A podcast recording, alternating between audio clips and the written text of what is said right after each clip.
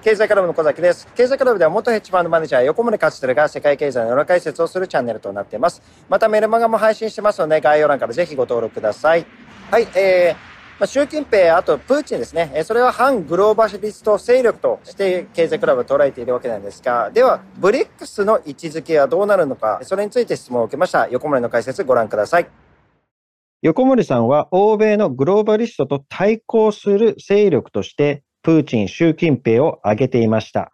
では、ブリックスは反グローバリスト勢力と見てよろしいですかっていう質問ですが、まあこれは、まあ多分、まあ中国、ロシアはいいかもしれないけど、じゃあブラジル、インド、えー、南アフリカ、まああとはそこにね、ブリックスプラスも入ってきて、本当に反グローバリストとしているのかっていうね、ご質問だと思うんですけど。あのね、反グローバリズムっていうけれど、グローバリズムって言っても分け方があるんだよね。うん、とりあえずまず国内向けにはどういう考え方であるかっていうのが一つね。はい。共産っていうのと自由。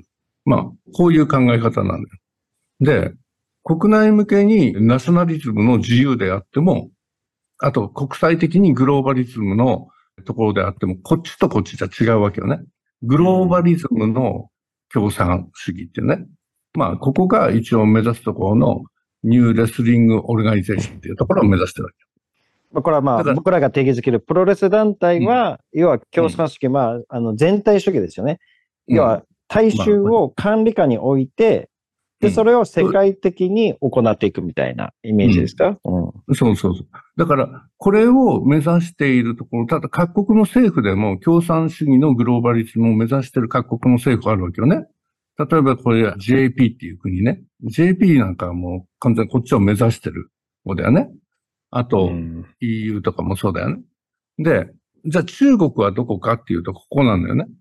ナショナリズム目指してるわけよ。どちらかというと、あんまり広げるっていう形じゃないね。で、そうだね。ロシアもここなんだよ。国内的には。だけど、そうだね。外交的外交においてはこれがどういうふうになるかっていうとね、同じように、グローバルとナショナルと共産と自由があるんだけど、はい。うん。だけど、それこそ国連から何から、大体こっちを目指してるわけ。UN から、ニューレスリングオーダーとか。うん、ね、目指してるんだけど、じゃあこの国内的には中国ここだけれど、外交的にはここを目指してんだよ。中国とか、ロシアは。結構あれですね、アフリカ諸国とか取り込んでってますもんね。うん、そう、だから、それぞれが共産だろうが自由だろうが何でもいいよと。こういったところが外交的にはこっちに来てるわけ。グローバリズムなんだけれど自由主義と。共産主義には行きたくない。だから、なんていうのかな、左を目指してもいいわけ。例えばもうブラジルなんかもここだよね。共産左派だからね。ブラジル。で、ナショナリズムじゃない。ナショナリズムっていうか、ブラジルはこっちの方か。どちらかというと。まあ、うん、結構だからあの、ダボスのね、うん。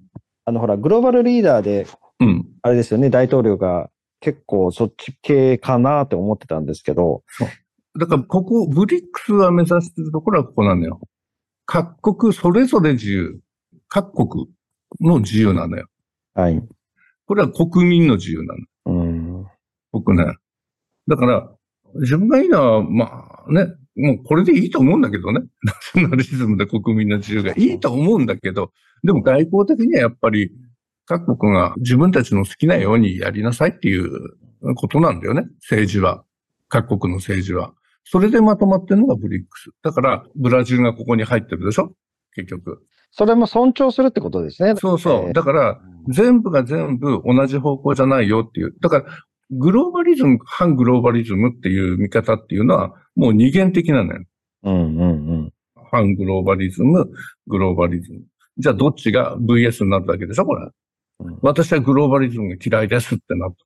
ね、こっちに、こっちっていう形。だけど、そこのところで、じゃあ具体的には見えないじゃん。中国のこれだって、もう認めるか認めないかでしょ？共産主義ナショナリズム。あもう別に、あの、ほら、認めたっていいじゃないっていう。だからそれも許容するのかっていう。だから大きな方向性ね。こっちは方向性。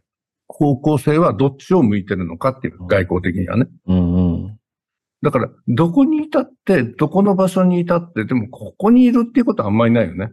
グローバリズムの自由主義で国内的にもこれをやります。あ、でもあるか。まあ、ロシアなんかどちらかというとこっちよりこっちかな。アフリカの国々ってここっち多いからね。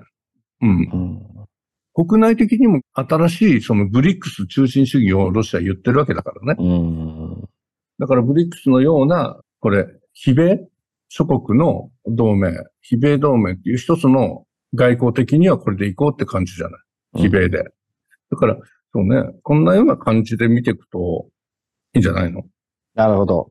まあね、なんかこう、ここのね、構図がこう見えていないと、ね、中共がダメだってね、中国批判をしたりとか、ね、まあだからそうなってしまうんだよね。だから、これだけの対立軸で見てると、もうこれが一塊になっちゃうわけよ。こっちが一塊に。うんだから、そうじゃないんだよ方が全然変わっちゃいますよね。だから、目指してる方向が、やっぱり、共産主義、ナショナリズムって何かって言ったら、ナチなのよ。NZ ね。あの、卍会ね。卍会ね。はい。うん、卍会なんだ、ここ。で、この卍会っていうのは、もう、わかるでしょ？国家、社会主義とね。でしょ？だから、国家、ナショナル、社会主義。これが、国家のところだけを取って、な、これ、ドイツだからね、な、シオナルっていうのかな。だから、ここだけを取って、卍会って言ってるだけのことだ。うんだから国家って言ってるだけのこね。と、言葉では。そうでもそれもあってもいいよと。ただ、この、これが、こっちに行くことが、だこれがここになってるのが、まずいよっていうことなんだよ。うん卍会が。これが、まあ、ナチがあってもいいよ。こっちだったら、まあ別に、あなたたちが存在するのは存在するでいいよと。あなたの国家の問題でしょっていう形なの。だから、外交の方向性っていうのが、どっちなのかっていうことなんだよ。はい。だから、これね、国内向けと外交向けっていう二つで見ていかないといけない。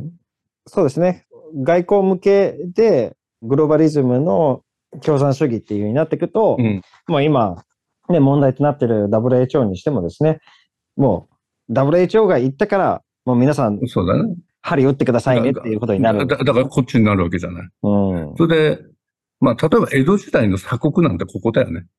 こっち側だよね。自由なと。で、これ、ポルポト政権なんかそうだよね。カンボジアの。もう完全外交的にも孤立をしようっていううん。外交的にも孤立しながら、だから鎖国しながら自由にやっていこうっていうのが、うんね、江戸時代みたいなもんで。だからどこを目指すかでだいぶ全然みんな違ってくるんで。だから方向をね。はい。まあ、ぜひね、えーこの、この分析をね、参考にしながらですね、全世界の情勢ですね、えー見ていただければと思います。元ヘッジファンドマネージャー横森勝輝が解説する YouTube では喋れない世界の裏解説動画講座をプレゼント中です。詳細は概要欄からご登録ください。